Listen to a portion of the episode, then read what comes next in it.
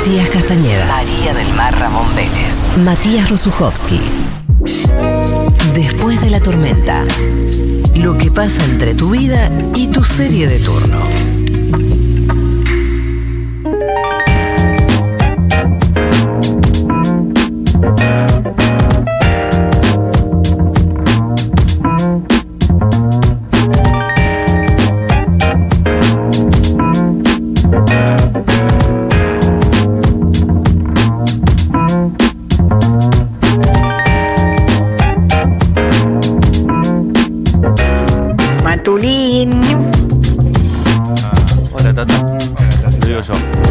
Bueno, ayer hablamos sobre Barbie, hicimos un decaloco muy especial sobre 10 datos que no sabías de Barbie.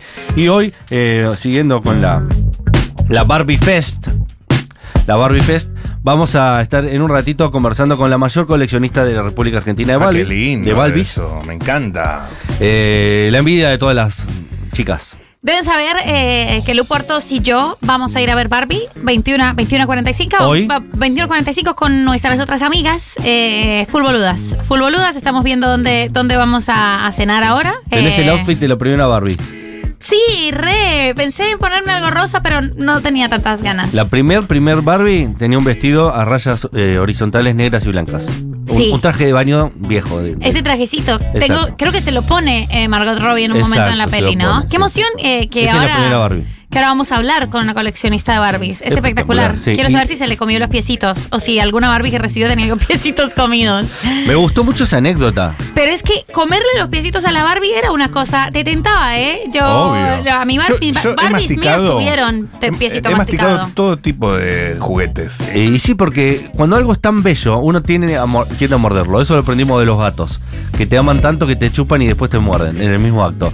Eh, vamos a estar en comunicación, ya estamos en comunicación, con la mayor coleccionista de eh, Barbies de la República Argentina. Ella es salteña, La linda. se llama María de los Ángeles Rojas. Organizó la Expo Barbie 60 años además, es traductora de portugués. Yo estoy estudiando portugués, así que le podemos preguntar cosas. Ah, vos es fala. Y tiene una colección, yo creo que ya deben ser más. Acá dice 300, pero son bastante más, ¿no, María de los Ángeles? Hola, ¿qué tal? Buenas tardes. Sí, son bastantes más porque desde 2019 que no hago ningún reconto de cuántas piezas tengo en la colección. Bien, vamos a arrancar de cero. Acá eh, salió el tema ayer, se habló mucho de que vos qué edad tenés, eh, disculpe la, la- la- la poca caballerosidad, pero me interesa para saber eh, en términos de, de cómo llegó la Barbie a tu vida. Yo tengo 42 años, siempre digo mi edad, no, no tengo ningún problema con decir la edad, Perfecto. son años vividos. Perfecto, es decir que vos viviste tu infancia en los años 80. Y en los años 80 y 90, Exacto. eh, especialmente los primeros años de los 90, no era fácil tener una Barbie porque eh, salían su dinero y había una colección de, de segundas marcas y terceras marcas para, para gente popular que, que no podía acceder a las Barbies. ¿Vos eras la envidia de tus compañeras o de grande se te dio por empezar a coleccionar Barbies?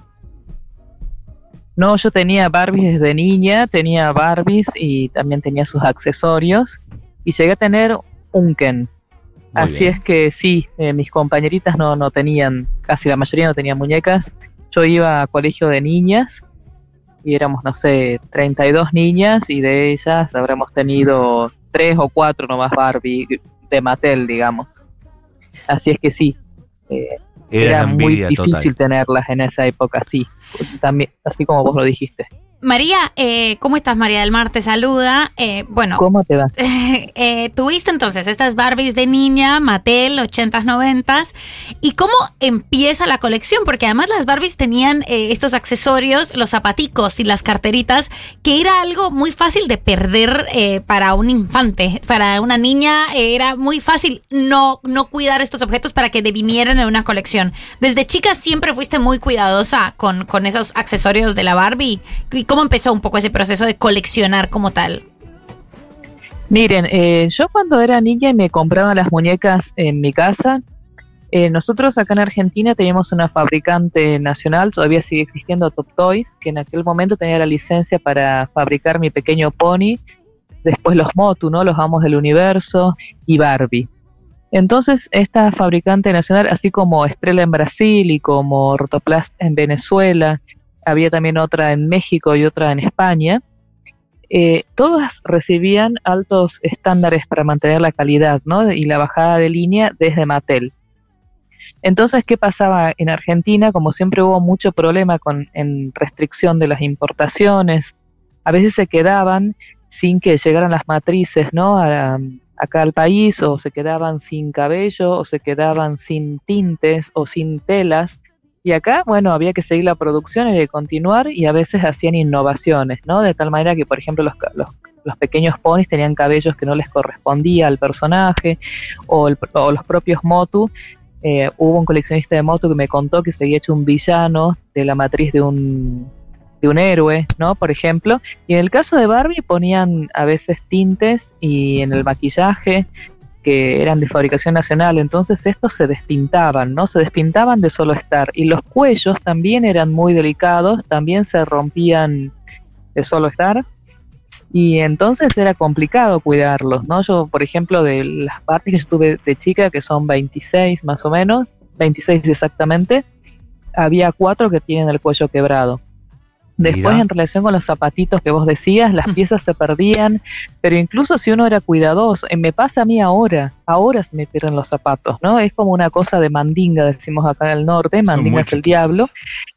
Entonces se- se perdían, ¿no? Y se siguen perdiendo. Espectacular lo que está contando. Eh, Top Toys, recuerdo pre- precisamente. Es de Top Toys, decían las publicidades. Eh, Top Toys. Eso. ¿Llegaste a hacerte trajecitos propios con alguna modista de pueblo, con tu mamá, tu tía, o vos misma, o, o siempre fan de Mattel, en este caso de Top Toys, eh, y siempre el original? Yo he llegado a tener una mu- muñeca mm, grande que mm, cuya ropa se puede puede usar una niña, ¿no? Pero bueno, la verdad es que sigue puesta en la muñeca. Nunca me la puse yo. Ahora tengo una hija de tres años y medio. No sé si voy a animarme a sacarle esa ropa para ponérsela a mi nena. No, yo Pero digo igual hacerle vestiditos a la 16 Barbie, años. ¿eh? Sí. Hacerle ¿Cómo? vestiditos a la Barbie, no usar vos vestidos de la Barbie, Ah, digamos, ¿no? no, no, no, no. No, yo tengo muy mal tino para la costura, pero mi mamá sí y mi abuela también les tejían ropita. Sí. Es más, mi hermana, tengo una hermana mayor de dos años, dos años y medio mayor, ella también les, les cosía ropita. Yo beneficiada de las ropitas, mi mamá me hacía polleritas llenas de voladitos, vestiditos. Ah. Como les decía, mi, mi hermana también les hizo tapados de peluche las Barbies, pero yo jamás. Yo, de hecho, apenas sé enhebrar una aguja, no sé hacer un, un punto al revés, no sé hacer casi nada, pero, mm, pero bueno, ella sí, ¿no? María, es interesante la pregunta porque Sí. justamente en relación con lo que me preguntaba María del Mar, ¿no? Eh, en relación con lo que me preguntaba ella, la segunda fase del coleccionismo mío se desata por entrevistar, yo soy periodista gráfica aquí del diario El Tribuno de Salta en mi ciudad, y se desató porque yo entrevisté a una chica que hacía mini costuras Mm. para Barbie y las ven- Jessica Rosales se llama ella y las vendía acá en la ciudad, ¿no? En el Paseo de los Poetas, que es un lugar turístico, y yo haciéndole la nota a ella, ahí descubro, ella ya estaba introducida en el coleccionismo, aunque ella dice que es una coleccionista amateur. Los coleccionistas amateur son aquellos que se definen por sacar las muñecas de las cajas y, por ejemplo, ella eh, le decimos la, la reina de corazones porque descabeza, ¿no? Las, las muñecas, las, las cabezas de las Barbies y las pone en otros cuerpos, porque ella necesita que modelen, ¿no? Tiene un staff de modelos ahí en, en Wow. su colección y hace ropita, ¿no? Para vender. Entonces ella me introdujo en el coleccionismo, esto fue en 2015, y ahí fue que se abrió para mí un panorama y dije, esto me encanta, me, me conecta con mi infancia, me conecta con hermosos, hermosas amistades, porque el coleccionismo es muy rico, es como volver a ser amigo cuando era uno niño, ¿no? Cuando uno iba a la plaza y decía, yo soy María, yo soy Pedro, seamos amigos, juguemos, y era lanzarse, ¿no? En claro. cambio, cuando uno es grande ya, viste, tenés un montón de prejuicios o un montón de, de- o- o incluso cuestiones de piel, ¿no? Que uno ya está más gruñón, ya está más selectivo. Bueno, el coleccionismo tiene eso, volvés a relacionarte como cuando eras niño. Y Entonces, María, estamos Sí. hablando con eh, María de Los Ángeles Rojas, en vivo desde Salta, coleccionista de Barbie, más de 300 Barbies. ¿Qué, ¿Cómo definirías la esencia de Barbie y por otro lado qué significa para vos? Un poco lo dijiste eso, pero... Bueno, la esencia de Barbie es la esencia que le dio Ruth Handler, creo su creadora, el 9 de marzo del año que viene, de 2024, cumple 65 años Barbie.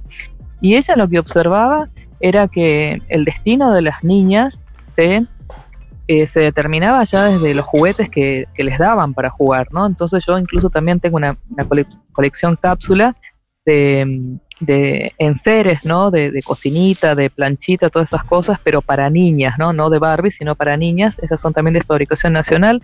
Y uno ve las, los, las cajas y dicen cocina como, como mamá, planchar como mamá, ¿no? Mm. Entonces ese determinismo es lo que a Ruth Handler le molestaba y por eso crea una muñeca adulta en la que las infancias pudieran proyectarse en profesiones, en tener casas, en tener autos, o sea, la mujer con su casa, la mujer con su auto, la mujer con su profesión, no la mujer que depende de un marido o de un matrimonio para, para ser feliz o como único destino de realización personal, ¿no?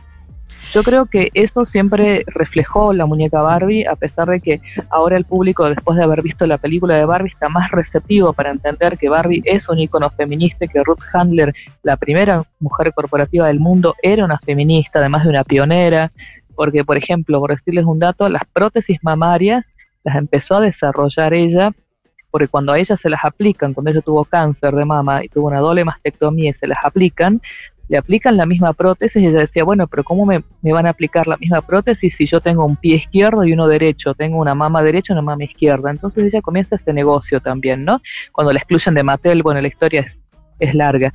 Pero entonces esa mujer maravillosa que fue, con sus luces y sombras, era feminista. Y ese es el mensaje, el de ser lo que uno quiere ser, que siempre transmitió Barbie, ¿no? En mi caso, a mí me posibilitó la ficcionalización cuando era niña, porque yo he pasado horas de horas inventándoles aventuras a mis Barbies. Claro. Y creo que tuvo que ver con el desarrollo de mi profesión posterior. Yo me acuerdo, la primera Barbie que me regalaron cuando yo tenía tres años fue la Barbie Cocktail, que era una Barbie que estaba vestida de noche, ¿no? Y estaba en un cóctel justamente y decía elegantemente informal. Yo no había conservado la caja, pero yo a mis tres años y medio de, de haber tenido, yo lo que lo que pensaba, tres años cuando los cumplí, pero cuando ya la, la, jugaba, yo lo que pensaba era que era la Barbie periodista, por ejemplo. Bueno, para mí siempre fue la Barbie periodista. Como no conservé la caja, después cuando entré al ambiente del coleccionismo me dijeron, no, es la cóctel, pero yo siempre la busqué durante toda mi vida como Barbie periodista y es lo que terminé siendo, ¿no? Wow. Entonces creo que es muy fuerte la y así te pueden contar muchas otras historias. Por ejemplo, esta chica que yo nombraba, Jessica, ahora a partir de, su, de sus costuras, ella ahora está estudiando para ser diseñadora de modas. Claro. Okay. Como proyectar, digamos, un futuro. Exacto. María, eh, una pregunta con respecto a, todo tu, conocimiento profundo de la Barbie, eh, ¿cómo ha sido el cambio de Barbie, eh, no solo como una cuestión estética, sino eh, también como la, las medidas, la confección, los materiales a lo largo de los años? Yo tengo entendido que hace un par de años salieron, de hecho, unas Barbies con distintas corporalidades. ¿Cómo ha sido ese, ese cambio de la muñeca? Exactamente, eso fue así, ¿no? Cuando mmm, justamente en la Expo Barbie 60 años que la, la, hice yo con un par de socias, Jessica, de nuevo la vuelvo a nombrar porque también fueron de mis socias en la Expo Barbie, y otros coleccionistas de Salta aportaron también material. Nosotros mostramos por primera vez en la Argentina los 60 años de evolución de la muñeca y ahí se pudo ver cómo fue transformándose a lo largo de más de seis décadas ahora, ¿no? En el año 2016, Mattel atiende a un llamado que ya le hacían las infancias, porque los cambios en Mattel son muy pensados, muy probados, ¿no? Como toda la mercadotecnia. Entonces, lo que ocurre es que pedían distintas corporalidades y pedían también distintas razas, ¿no? Y se pudieran ver otras morfologías de, de rostro. Así hacen la Barbie Petit, que es la pequeñita, la Tall, que es una alta sin cintura, y la Curvy, que es una más gordita, ¿no? Ajá. Eso es en 2016 y lanzan esas tres, tres tipos de cuerpo en la línea fashionista. Y ahora ya se está, a partir de 2016 hasta ahora, se estuvieron introduciendo líneas que también muestran el progreso que tenemos como sociedad en relación con las condiciones y el espacio y la visibilidad que le damos a las personas con discapacidad o que son neurodivergentes, ¿no? O que, o que tienen alguna otra condición. Por ejemplo, hay una Barbie con síndrome de Down que ahora me está llegando a mí por correo. Hay eh, Barbie y Ken en silla de ruedas. ¡Wow! Hay Barbie con vitiligo, hay una Barbie hipoacúsica, hay una Barbie con prótesis y Ken también con prótesis. ¿Todas oficiales? Ah, también mira. hay- exacto, y hay una Mirá. Barbie que está pasando por tratamiento oncológico, peladita, ¿no? Mirá. Entonces yo creo que además de en 60 años, además de notarse cómo progresa la moda de la mujer, también se nota cómo va ganando espacios en, en el mundo laboral, porque cuando, cuando salió la primera profesión de Barbie era ser modelo, era una modelo de 26 años, Claro. ese era el eslogan de la Barbie cuando, cuando salió. Pero, y era, por ejemplo, Ken era piloto, la Barbie era zafata, Ken era médico, la Barbie era enfermera, pero porque en esa época también era así el lugar de la mujer, ¿no? Entonces también se puede ver eso y también se puede ver una evolución social, ¿no? Porque hace 65 años yo estoy segura de que la gente no se preguntaba si las personas con discapacidad o neurodivergentes o lo que fuera, o con condiciones especiales que las sacara de la norma, podían trabajar, podían valerse por sí mismas, se les respetaban los derechos, ¿no? Como ahora sí. María de Los Ángeles, ¿qué te pareció la película de Greta Gerwig? Y la película a mí me parece que tiene muchísimas líneas narrativas, a mí me encantó. Hay algo que hace la directora que no lo hubiera hecho jamás un coleccionista de Barbie, pero no puedo decirlo sin spoilear porque se relaciona No, con el no lo digas, no lo digas. Sin- no lo puedo decir. Sin embargo, me, me encantó porque me parece que ella le hizo frente a todas las controversias que tuvo la muñeca a lo largo de su historia. También Mattel las dejó a tanto a Margot como a Greta que se rieran de Mattel, que se rieran del capitalismo. Eso es lindo. Eh, ella enfrentó el feminismo con el, el patriarcado. Y bueno, en realidad yo creo que dos enseñanzas que sin spoilear puedo dar es que uno no puede amar a otro sin amarse a sí mismo, por ejemplo, y también que las ideas no, no, no bastan para cambiar el mundo, sino que tienen que estar sostenidas por acciones en el tiempo. ¿no? Me gusta Es eso. que- sí, es lo que, por eso yo la recomiendo. A mí me parece que la ola de rosa no se la esperaba a nadie y además de eso es muy agradable ver cómo este tema se transforma en debate en las familias, ¿no? Cómo van los abuelos, los, los padres, los hijos, los nietos, van a- al, al cine, disfrutan juntos y después se transforma en sobremesa familiar, ¿no? Y en las escuelas, ahora que volvieron a clases, yo si estuviera trabajando, porque soy profesora también, pero si estuviera trabajando, yo tengo adultos, ¿no? Estuviera trabajando con infancias en las escuelas o con adolescencias, yo seguramente llevaría este tema porque es un, tema riquísimo para trabajar en el aula. María, eh, te escuché decir algo del, del- del empaque de, de una Barbie eh, en el que descubriste que la profesión era otra. La condición para ser coleccionista de Barbie es tener empaques originales, tienen que estar en cierto estado, un poco como, como si, compras eh, más muñecas, cómo estás eh, a la casa de, estos ejemplares. Y yo te diría que no. Eh, eso es un tema que siempre se debate en los grupos de coleccionismo. Hay personas que son muy elitistas, ¿no? Dentro del coleccionismo y hay otros que somos muy populares, ¿sí? A mí me parece que hay que todo es válido. El coleccionismo sí tiene que tener una reflexión sobre lo que uno hace. Me parece a mí, porque si uno dice soy coleccionista, ya el decir soy y no decir hago, ¿sí? El ser es mucho más fuerte que el haber como para que uno no reflexione sobre, sobre sí mismo y sobre por qué se dedica a un hobby o actividad. Claro. Entonces yo te diría que hay coleccionistas que no las sacan de las cajas jamás, hay coleccionistas que sus posibilidades les permiten comprar dos o tres de la misma y entonces sacan una y la juegan, la otra la sacan de la caja y la exhiben, la otra la guardan bajo siete llaves, pero yo siempre pregono que para el coleccionismo no se necesita dinero, ¿no? Dentro del, del campo hay artistas de Barbie que se dedican a las mini costuras, se dedican al rerot y al repaint, que es el cambio de cabello y el cambio de maquillaje, se dedican, se dedican a la restauración, se dedican a hacer mueblecitos, se dedican a las, a las microficciones, hacen telenovelas, hacen videos por YouTube. A mí me parece que es cuanto más artístico y más comunitario y más social sea, lo, esto se vuelve rico, ¿no? También hay gente que yo les llamo coleccionistas de cueva, pero no peyorativamente, porque es una condición también hay mucha gente a la que le genera mucha ansiedad coleccionar. Entonces le genera ansiedad que se los conozca como coleccionista, que o no sé, o piensan que van a entrar y les van a robar. Bueno, entonces esa gente es coleccionista de cuevas, es decir, que tiene su colección inmaculada, maravillosa, no se las muestran a los amigos a veces. Y hay otros como yo que salen a, a contarlo, que invitan a la gente a que vengan a verlo, que exponen, eh, porque yo creo que el coleccionismo se completa con la mirada del otro y, con el debate que se genera, ¿no? Pero bueno, son distintos perfiles. María de los Ángeles, eh, escuchándote eh, sobre lo que pasó con Ruth, eh, la creadora de Barbie, allí en Mattel, pensé automáticamente cuando hablaste con lo que pasó con Taylor Swift, eh, que, de, golpe y porrazo se encontró que no era dueña de su obra.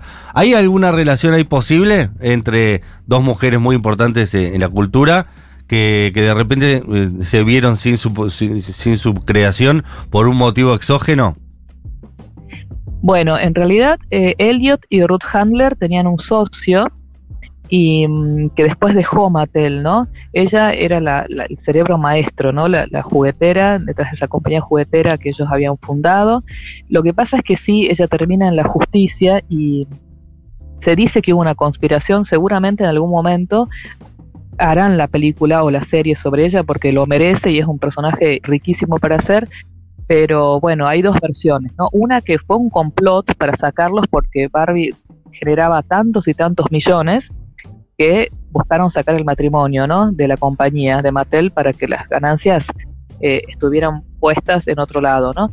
Y hay otra versión de que ella, al ver que las ventas estaban bajando y ella tenía un puesto importante en la dirección, entonces hacía esto, eh, hacía que eh, empresas fantasmas compraran juguetes y después los, los catalogaba como vendedores, eh, perdón, como compradores, deudores incobrables, esa es la palabra exacta, como deudores incobrables y agarraba los containers y los abandonaba, ¿no? Entonces la gente los saqueaba feliz, pero bueno, esa estrategia en un Wow. balance general anual saltó, entonces ella terminó en la corte y terminó expulsada de Mattel durante 17 años, ¿no? Ah, que es cuando se dedica a las prótesis mamarias que yo les decía. Ella No, tremenda ahí fue cuando historia. le da el cáncer y se dedica a las prótesis mamarias, pero después retorna Mattel, ¿no? Retorna, retorna por la puerta grande, con mucho respeto, ya habían cambiado varias veces las autoridades, así es que ese será un, seguramente un misterio que se va a develar para el gran público el día que hagan la vida de ella, ¿no? Y llegue a la pantalla.